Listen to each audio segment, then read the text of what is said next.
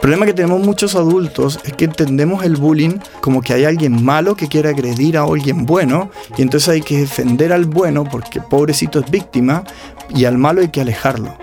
El problema que nos hemos dado cuenta es que los dos son víctimas.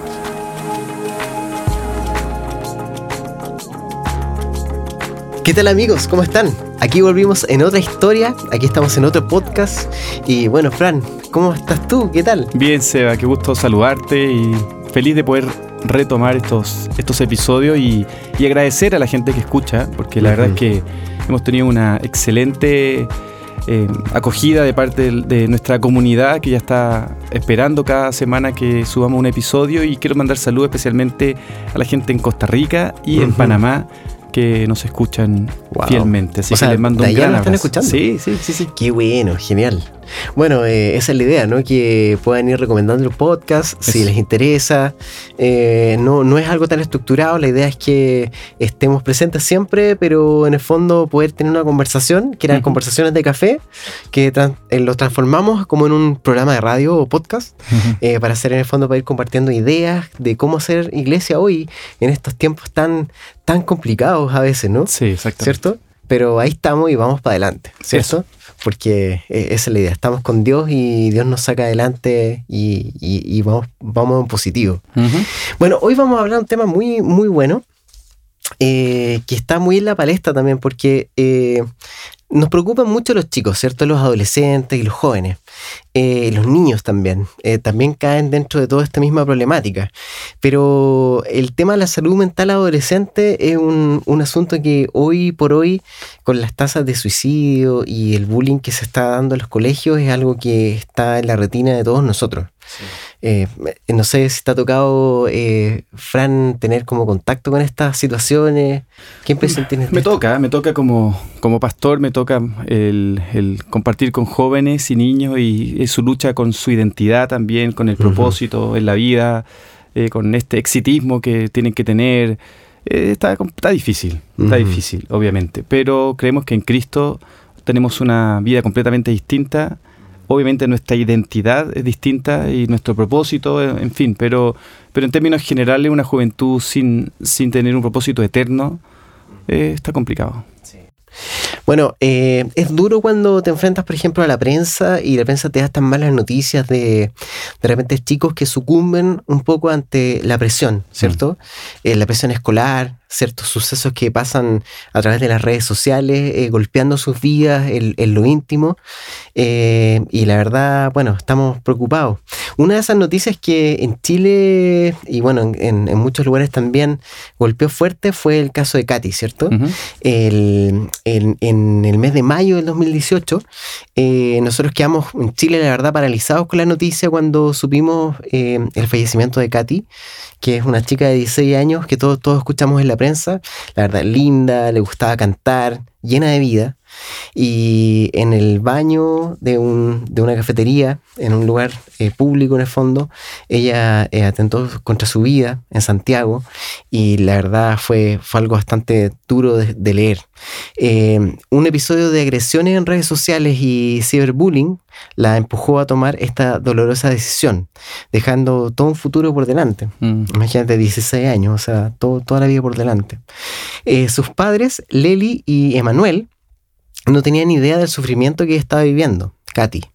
Eh, sin embargo, como una forma de que esto no se repita, eh, ellos convirtieron eh, esta causa en, un activismo súper grande en, favor de la protección de los jóvenes y de los adolescentes. así es como surge la Fundación Katy Summer, que es el caso de que estamos hablando, de Katy Summer. Eh, ellos empezaron a liderar un movimiento muy fuerte que empezó a crecer eh, y empezaron a articular organizaciones del mundo civil y también algunas eh, organizaciones gubernamentales, también a privados que los incorporaron en su, en su lucha para poder ayudar a estos chicos y a prevenir y proteger la salud mental y evitar el bullying en especialmente. Y con ello frenar las altas tasas de suicidio que vive nuestro país, que bueno, en muchos países va en alza y Chile también está, está en esa línea. Eh, desde agosto del 2018 a octubre del 2019, Leli y Emanuel han dado más de 100 charlas a lo largo de Chile con más de 65 mil personas en total que han escuchado estas charlas. Eh, en estas charlas de, de- que han impactado la vida de los chicos tocan temas de convivencia escolar, salud mental y prevención del suicidio. Pero su foco no está en entregar información, sino que por medio de su propia experiencia, en el fondo, al vivir este tema con su hija, ellos eh, buscan tocar el corazón de la gente para que decían porque eh, dejen de ser en el fondo tes- testigos cómplices de estas situaciones y puedan eh, dejar de encubrir estos sentimientos y estos sufrimientos que los chicos padecen y que en el fondo pueden empezar a, a enfrentar esta realidad, a asumir esta realidad. Eh, ellos eh, patentan como una, una frase que es yo, yo elijo salvar, eh, que en el fondo está, ha estado resonando en el fondo en estas comunidades de colegio, de padres y de todas las todos los que están haciendo, eh, impulsando en el fondo a que todos estos actores de esta situación empiecen a tomar conciencia y empiecen a, a hacerse cargo, ¿cierto?, de la situación de que están viviendo nuestros adolescentes y nuestros jóvenes. Y bueno, tenemos a Emanuel acá. Sí, gran invitado. ¿Cómo Gracias, estás, Seba, gracias? Fran. Gracias por venir eh, a nuestro podcast. La verdad es un honor que nos hayas dado el tiempo con tu familia de, de poder venir. No, muchas Sí, gracias a ustedes por invitarnos. Eh, bueno, eh, quere- queremos empe- empezar a...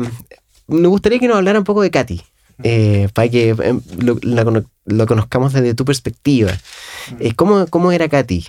Yo conocí a Katy de cuatro años. Yo no soy el papá biológico de ella, ella es como hija adoptada por mí. Hija biológica de mi señora, la conocí de chiquitita y desde los cuatro años ella nos dijo que ella quería cantar. Su sueño era cantar y bien parada como era, dijo, si ustedes no me ayudan a cantar, va a ser por culpa de ustedes que yo no canto. Y dijimos, pero ¿y por qué nosotros? Sí, ¿Qué tenemos que hacer?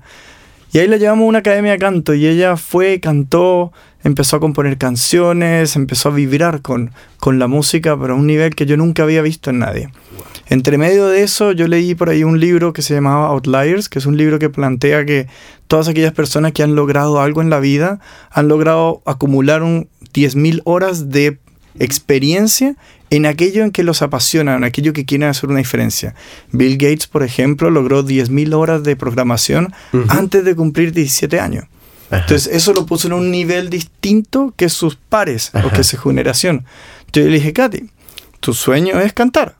Fantástico. Yo voy a invertir en ti lo mismo que tú inviertas en ti. Si tú quieres de verdad ser alguien que haga la diferencia en la música, tienes que llegar a 10.000 horas de práctica. ¿Que ¿Cómo se logran? Practicando, tocando, viendo videos, estudiando cómo un cantante hace esto. Ujú. 10.000 horas de práctica musical. Wow. Y ella como que me compró el cuento y me tocó invertir al mismo nivel que ella. ella, Cumplió su parte. ella cumplió su parte, porque ella partió de los 5 años, más o menos 10.000 horas, es 10 años de 5 horas promedio, y ella hizo sus 5 horas promedio todos los días. Wow. Y así de apasionada era. Era una niña que se le metía algo en la cabeza y no paraba hasta que lo lograba. Una personalidad que a mí me... Yo la amo porque es mi hija. Yo la adopté en ese sentido y, y, y ella me impulsaba a mí a ser mejor. No era una niña que yo tuviera que estar detrás diciendo, Katy, vamos para adelante. Entonces, cuando nos pasó esto, de, de encontrarnos con un mundo que no conocíamos, con una Katy que siempre habíamos visto que ella era valiente, que por lo mismo como ella quería, decidida, obviamente le dijimos, Katy, si vas a ser cantante, te vas a estar exponiendo. Y mucha Ajá. gente va a decir, cantas lindo, bailas bien, pero otros iban a decir lo contrario. Y tienes que estar preparada para eso. Pero yo en mi cabeza le decía, tienes que estar preparado para leer una crítica en un diario, para que alguien te critique verbalmente, para que quizás si mucho te manden mensajes agresivos. Yo no tenía ni idea de la posibilidad de que a alguien lo agredieran de una forma tan vil y cobarde como es en las redes sociales de, firma, de forma anónima. Mm. Yo no sabía que eso existía como forma de agresión.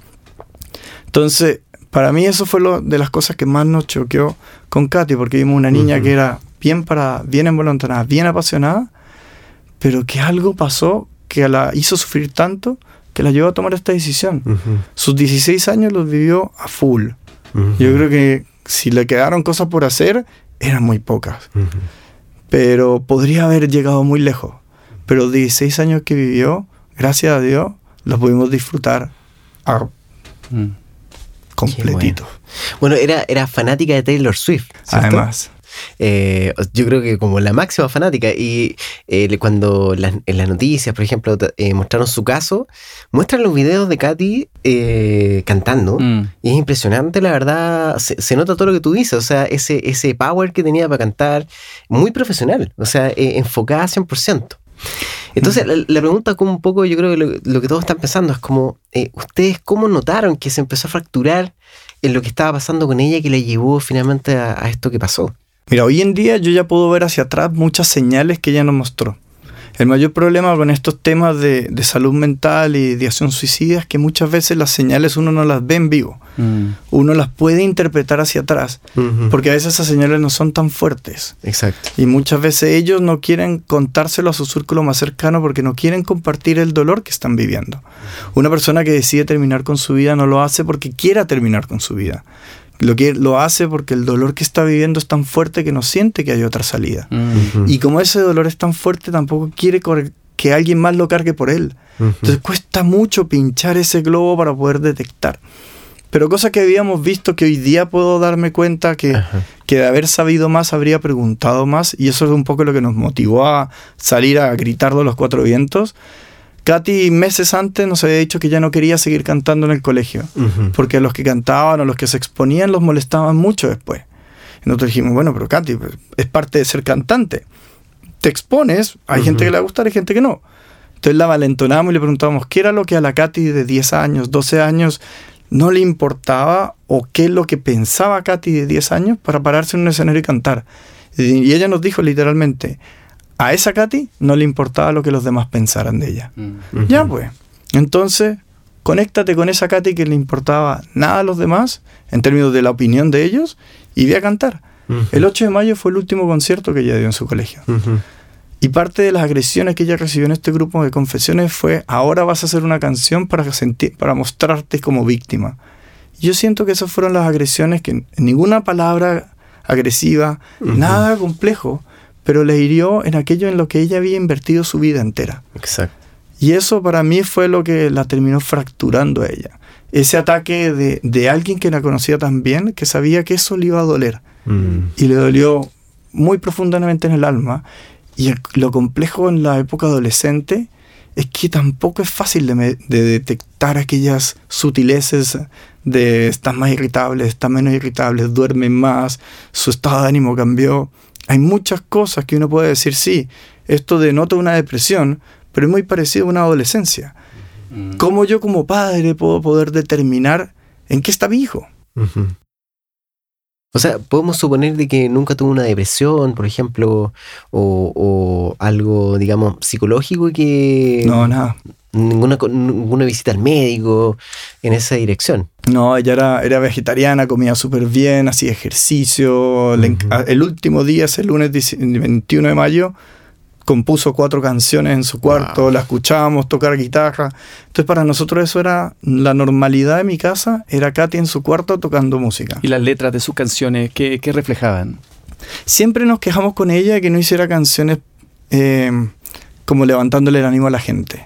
Sus canciones eran muy de muy como Taylor Swift contando historias, pero a veces eran historias de cosas que le pasaban a ella, de que no le gustaba, que cambiaran acá, y yo lo interpretaba como una forma de que ella hacía su catarsis y lo ponía en las letras y fu, lo compartía. Entonces, para mí era como sano que sus letras fueran así porque era su forma de sacarlo, era su psicólogo. Claro. ¿Te, te parece que, por ejemplo, eh, las personas que tienen más contacto con el arte o la sensibilidad artística pueden estar más propensas a, a estar de alguna manera más abiertos su corazón, su mente, no sé, y más receptivos también a que una crítica los golpee más fuerte? Claro, la sensibilidad del ser humano. La vulnerabilidad, al final, la vulnerabilidad te expone.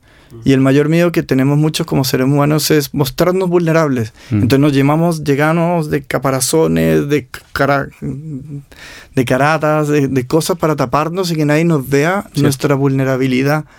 Pero los artistas, los cantantes, son personas que tienen su vulnerabilidad más expuesta precisamente por su sensibilidad con el mundo. Claro. Entonces, para ellos estas, estos cambios, estas agresiones son, son heridas profundas. Son es, muy es, muy fácil tomarlo personal. Es muy fácil mm. tomarlo personal. Mm. De todas maneras. Y bueno, después de que ya has recorrido un montón de colegios, organizaciones, etcétera, como una, ya una primera conclusión, ¿qué es lo que está pasando con los chicos? Eh, con estas presiones. Eh, Nosotros hicimos con Inju un, durante agosto de este año algo que habíamos soñado hacer hace mucho tiempo, que era generar muchas conversaciones con jóvenes para que ellos nos cantaran lo que estaba pasando.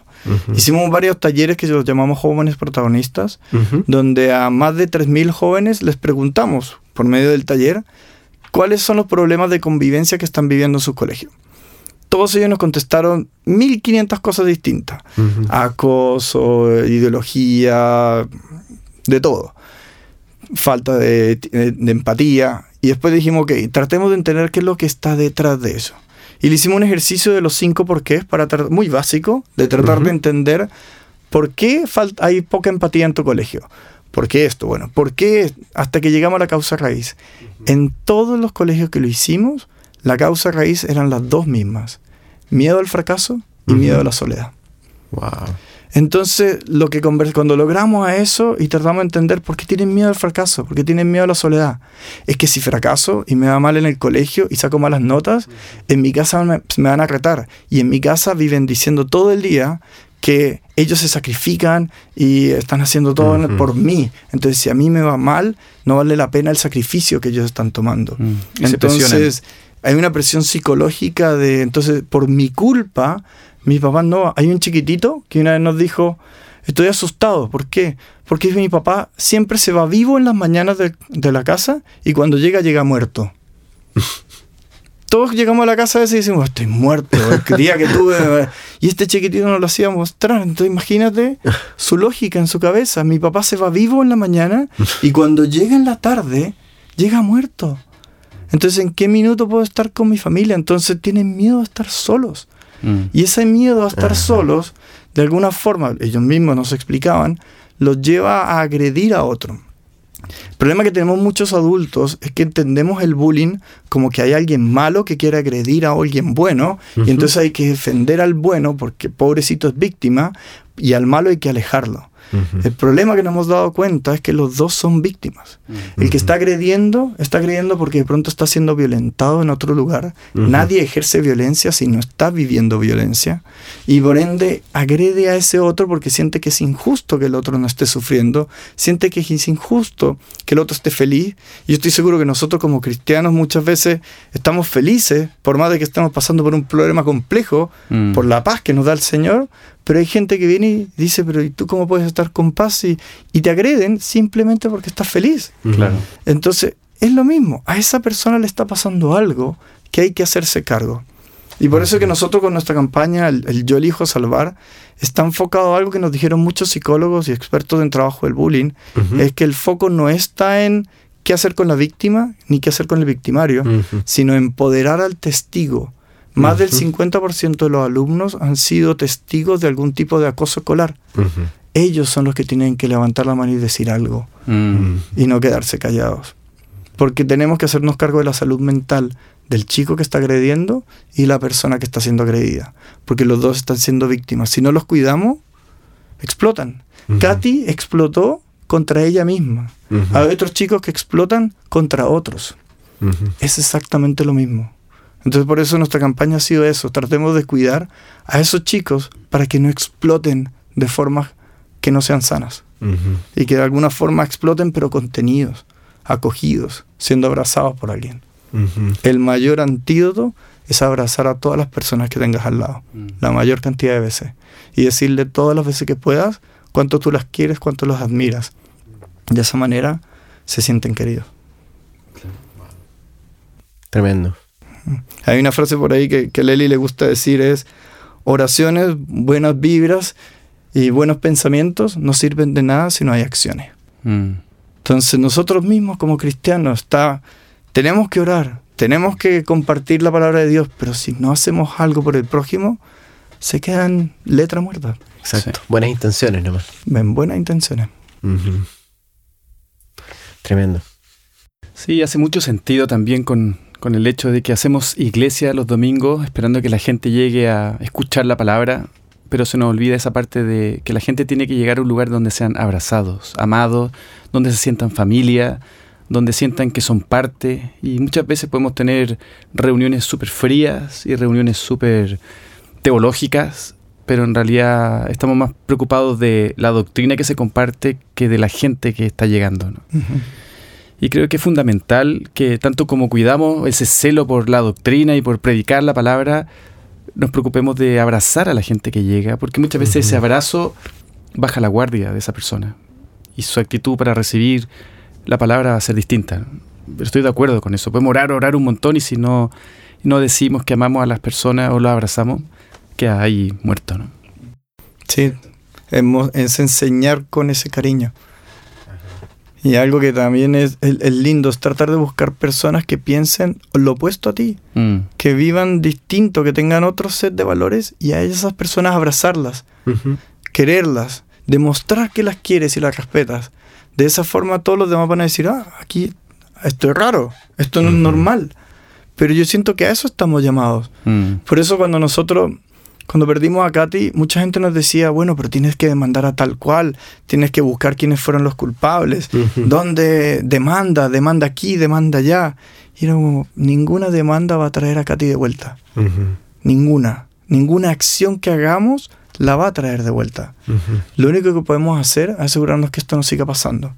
Cuando perdimos a Katy, yo quise entender qué fue lo que pasó y llamé a muchas fundaciones y organismos como para que nos explicaran qué pasa juntamos un grupo de más de 30 organizaciones entre gobierno, sociedad civil, empresas que se dedicaban a esto, a educación, prevención de suicidio. Y todos, y a través de esa red nos empezamos a enterar de un caso de suicidio de una chica venezolana de 12 años, que cuando llegó a Chile la empezaron a molestar por su acento, por lo que comía. El trauma de ella haberse venido a Chile hizo que explotara y terminó con su vida. Al menos de dos meses de haber perdido a Katy nos enteramos de seis casos. Mm. Y ninguno apareció en la prensa, de ninguno de esos seis chicos hablaba de nada. Y era solo en Santiago. Y fue cuando Leli y yo nos sentimos como con la mochila de, está pasando esto.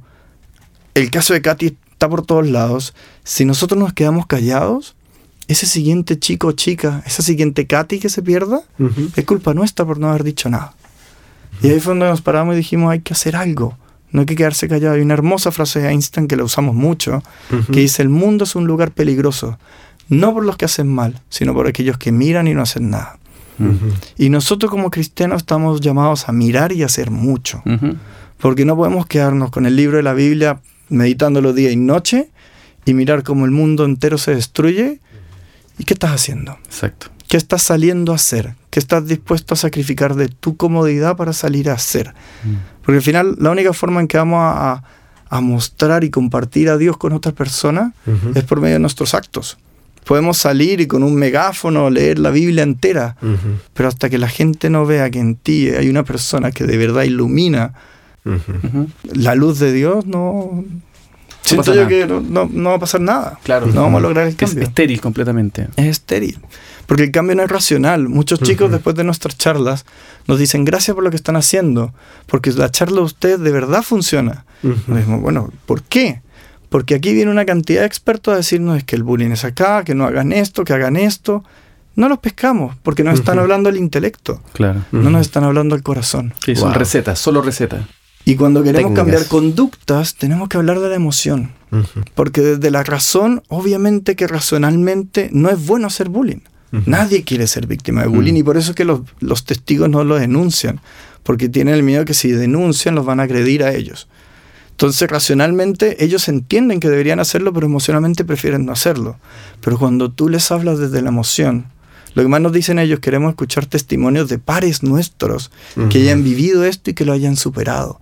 Entonces ahí te das cuenta mm. por qué vino Jesús a nosotros. Necesitábamos un par que nos mostrara que era posible superar las aprensiones que tenemos nosotros. Claro. Porque decir, ah, que Dios para ti todo es fácil porque tú no tienes que vivir mi, sufrimiento. Ah, ya.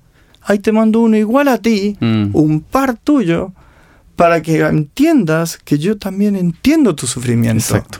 y me puedo, y puedo entender lo que vives. Y de ahí, entonces para mí lo más hermoso es eso, tenemos un ser que nos da el ejemplo de cómo debemos comportarnos. Y Jesús no andaba rodeado de rabinos, no andaba rodeado de la élite cristiana de esa época, andaba donde las papas queman, mm. andaba donde era necesitado. Entonces ahí es donde el desafío que tuvimos nosotros, yo renuncié a mi trabajo, mi señora también, porque nos vimos con, la, con el llamado fuerte de o nos quedamos callados y seguimos viendo cómo perdemos más chicos, o salimos a buscarlos antes de que se pierdan. Wow, tremendo. Emanuel, eh, nos tenés callados aquí porque la verdad. escuchar. Sí, pero se nota la tremenda experiencia que has vivido con tu esposa y yo creo que tenemos que hacer otro capítulo. Entonces, mm. no te vayas que lo grabamos ahora mismo, pero ah, ah, eh, vamos a cerrar este capítulo de, una manera, especial y distinta a lo que siempre hacemos. Eh, quiero que nos cuente sobre la canción que hicieron con Katy. Ah, qué lindo. ¿cómo, ¿cómo, fue esa, idea? bueno, premiada en la publicidad también fue por ahí. Sí, hace poco ganó el ojo de la Exacto, un tremendo festival de publicidad y la campaña que hicieron la, fundación ganó oro en media y bueno, felicitaciones. muchas gracias. Pero cuéntanos un poco sobre esa experiencia. Porque Aquí sí digo nombre y todo porque se lo merecen. Aquí Sebastián Vildosola, el director creativo de la agencia La Familia, nos llamó un día y nos dijo, tengo una idea para ustedes. Tenemos una canción inédita que mostrarles de Katy. Y nosotros quedamos, ¿cómo? Pero si todas las canciones que Katy grabó las tenemos nosotros. No, ustedes no se preocupen. Envíenme todos los audios que ustedes tengan de Katy, canciones, audios de WhatsApp, lo que sea. Si a ustedes les parece, vamos a hacer una canción nueva. En ese momento se llamaba Goodbye Cyberbullying, la canción Adiós Cyberbullying y vamos a componerla con un, con un compositor eh, connotado y todo el cuento. Y vamos a hacer una campaña fuerte para lanzar en marzo, marzo 2019, para potenciar lo que ustedes están haciendo. Fantástico, Seba, vamos. Resultó que Enzo Mazardo fue el que la compuso. Mi hermano es músico, vive en Barcelona, pero uno de sus mejores amigos de toda la vida era Enzo Mazardo. Entonces fue como seleccionado por alguien arriba para que compusiera él la canción. La canción dejó de llamarse Goodbye Cyberbullying y, y se pasó a llamar I Don't Wanna Say Goodbye porque Katy la compuso. Entonces lo que Enzo hizo fue con todos estos archivos de audio, más de mil archivos de audio que conseguimos, que los vació en un programa que los pudo leer, él fue armando, a medida que iba escuchando música, armando una letra y diciéndole al computador que le buscara esa letra en los audios de Katy. Entonces al final esto es una canción cantada por Katy, pero que son retazos de muchas canciones de ella. y ah, por, medio de la, por medio de la inteligencia artificial. Esa fue la, técnica. Entonces fue fascinante porque además todo suena perfecto. Nos acompañó, en, hay una parte en que suenan unos violonchelos que nos acompañó la Orquesta Sinfónica de Santiago para hacer esa parte. Entonces contó con un apoyo transversal hermoso y la lanzamos justo en marzo cuando también hicimos con, con Ripley el, el, Festival Convive y se proclamó el 13 de marzo como el Día Nacional contra el Ciberbullying por parte de un decreto que firmó la ministra de Educación. Entonces fue como que marzo fue apoteósico. Wow. Es casi que Leli y yo... ¿Y, eso, o sea, el marzo del 2019. 19, sí, Estaba hablando que casi un año después. Después, sí. O sea, a mí me parece que en un año, después de todo eso que les pasó, eh, el 50% de los papás habrían quedado un poco como pasando la pena, pero usted, toda esa pena la convirtieron en energía. Es loco. A mí, yo en noviembre, la Katy está de cumpleaños el 4 de noviembre, yo el 6 y Leli el 8. Eh, siempre estábamos los tres seguiditos. Y yo en noviembre soñé con Katy que me decía, pero ¿por qué se preocupa? ¿Por qué me extrañan tanto? Si yo vuelvo en marzo. Y yo, ok, vuelves en marzo. ¿Qué significa eso? No tengo ni idea. Y después en marzo empieza a sonar esta canción de ella por todos lados. Era como... ¿Por qué te lo digo? Porque como que de alguna forma Dios nos ha ido confirmando que esta era la actitud que teníamos que tomar con lo que nos pasó mm. y que Él está usando esto de una forma radicalmente distinta. Nosotros lloramos en la noche, igual. Yo sigo extrañando a Katy mucho, abrazarla, verla. Hoy en día mi oficina es su cuarto. Y no he tocado nada, simplemente estoy usando su cuarto para trabajar. Pero siento que cada vez que hacemos una charla, ella está ahí con nosotros. Entonces, de verdad, yo tengo una frase en mi casa que dice, busca las bendiciones detrás de absolutamente todo. Y eso estamos haciendo, buscando esa bendición que había aún detrás de perder a Katy. Exacto.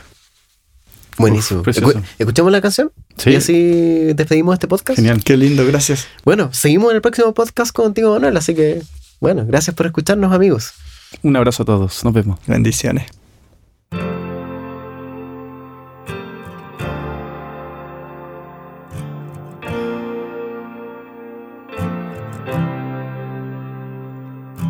You don't know how it feels. It's not easy to see. Just let me try. Why don't you sing me to sleep? What am I supposed to do